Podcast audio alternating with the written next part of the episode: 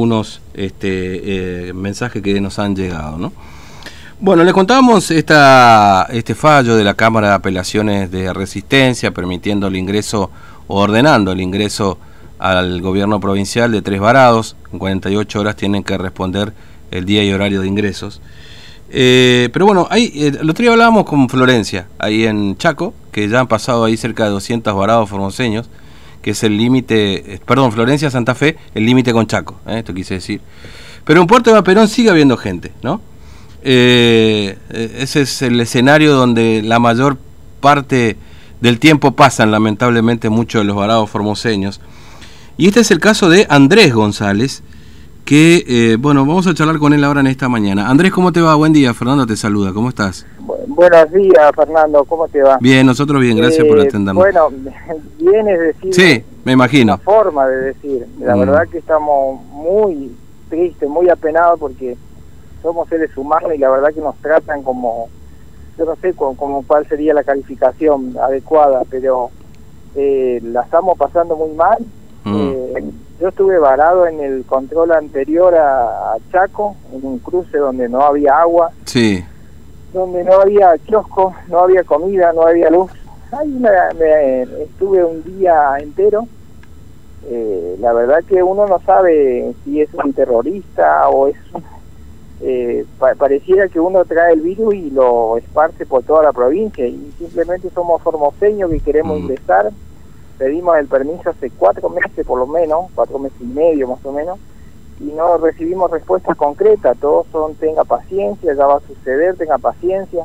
Ahora la paciencia también se solventa con lo económico, con el problema, en mi, caso, en mi caso, por ejemplo, con mi papá que está en situación crítica de su salud, tiene glaucoma, mm. eh, además lo, lo, asaltaron, lo golpearon, le quedaron de brazos, yo no pude viajar porque no tenía permiso, bueno, un montón de dificultades, más allá de lo económico también. Claro, eh, este... Y ahora Sí, no, te quería preguntar, Andrés, ¿vos, vos de dónde venís?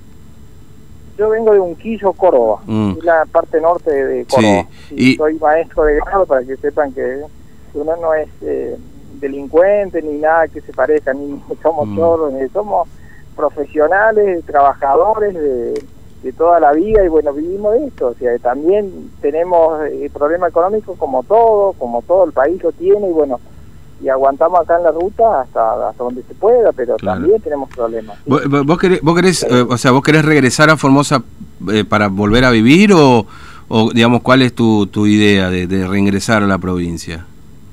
Mi, mi idea es la siguiente, este, primero a, a atender a mi papá, que mi papá no ve, eh, mm. ve muy poco y está solo en el campo, la verdad que esa es la situación y bueno, y obviamente quedarme un buen tiempo con él para poder más o menos regularizar su situación. Es una persona grande, estamos hablando de 78 años, ¿no? Claro. Este, con todas las dificultades que implica eso y bueno, y no, no, sé cómo justificarlo, ya no, no sé, mm. no, no voy a mentir, esa, esa es mi realidad.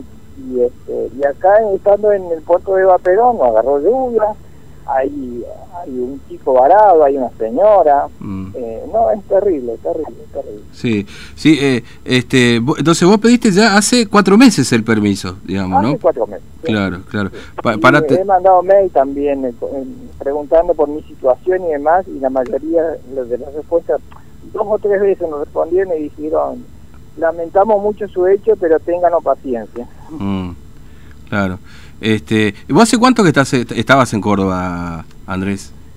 Yo hace más o menos 20 años que trabajo ah. en Todos los años, todos los años vengo a ver a mi papá, también a mi mamá cuando vivía. Eh, es más, he venido eh, a, ver a mi mamá cuando estaba en situación crítica, cuando estaba internada en la alta complejidad.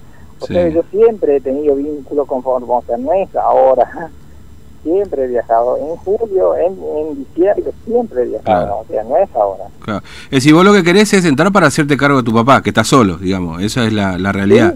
Sí, sí, sí. Sí, sí, está solo en el campo, o sea, no hay ni posibilidad de vínculo, ni contacto, un contacto estrecho, nada, nada. Mm, Claro. Eh, no, te, pregunto, perdón Andrés. La, negativa, digamos, no, no, no, la entiendo. Claro. La teoría te dice que tenga paciencia, pero la paciencia tiene que tener fundamento, si no, no, no sirve. Mm.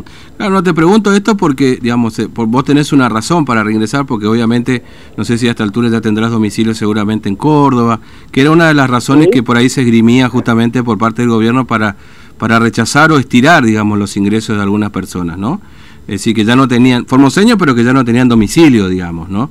Este, pero bueno, vos tenés acá una razón para entrar que es estar con tu papá, en definitiva, que como decía, estás solo. Totalmente, tengo toda mi familia de, acá, eh, que no está en Formosa, está en el interior, que está en Yo del Campo, o sea, no estamos hablando de un extraño, o sea, yo todos los años, dos veces al año vengo, e incluso eh, puedo presentar este, los boletos de pasaje y demás que, he venido, no voy a sacar un boleto sin viajar, o sea, mm. este, no, no, no entiendo esta negativa. Además, que este, uno toma todos los recaudos, el distanciamiento, el barbijo, mm. eh, qué sé yo, no, no, no, no, no somos tampoco esparcidores compulsivos de, de, virus, o sea, yo no sé si, si tengo el virus, la verdad que no lo sé a esa altura, este pero sí sé que acá la, estoy pasando mal y, que voy a contraer alguna enfermedad que no tiene nada que ver con el virus.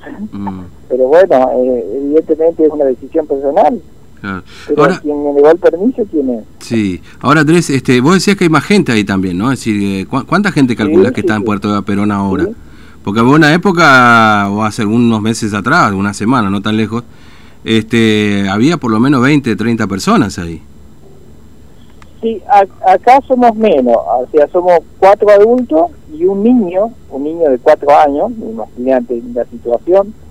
Este, la verdad que eh, la alimentación es difícil. Si hablamos de un niño que tiene una alimentación adecuada, mm. acá no está, no está sucediendo. Eh, lamento mucho decirlo, pero duele, duele decirlo, no, no, no está sucediendo. Y si esta es la forma de cuidar a los chicos, yo le plantaría, le diría, no, no es la forma correcta, no, no. Al chico hay que alimentarlo correctamente. Nosotros acá estamos viviendo muy precariamente. Eh, no tenemos baño, no, no tenemos un baño. es cruel lo que digo, pero un baño. Mm. Es todo, es todo campo, campo. Mm. Es más, este, eh, tenemos algunas casas aquí cerca y nos miramos de, lejos o de reojo porque ellos también tienen miedo por todo esto que se nosotros no pretendemos ni, ni abrazarlo ni nada por el estilo, pero somos personas que hemos quedado ancladas en este lugar porque no nos habilitan la circulación, digamos. ¿sí? Mm, sí, sí, totalmente. Bueno, Andrés, gracias por atendernos, muy amable, que tengas buen día. ¿eh? No, por favor, es un gusto enorme y bueno, espero que, que nos escuchen nada más. No, no pretendo que nos den la razón, pero que nos escuchen. Y mm. agradezco infinitamente que vaya a brindado este, este espacio. Gracias gracias por atendernos.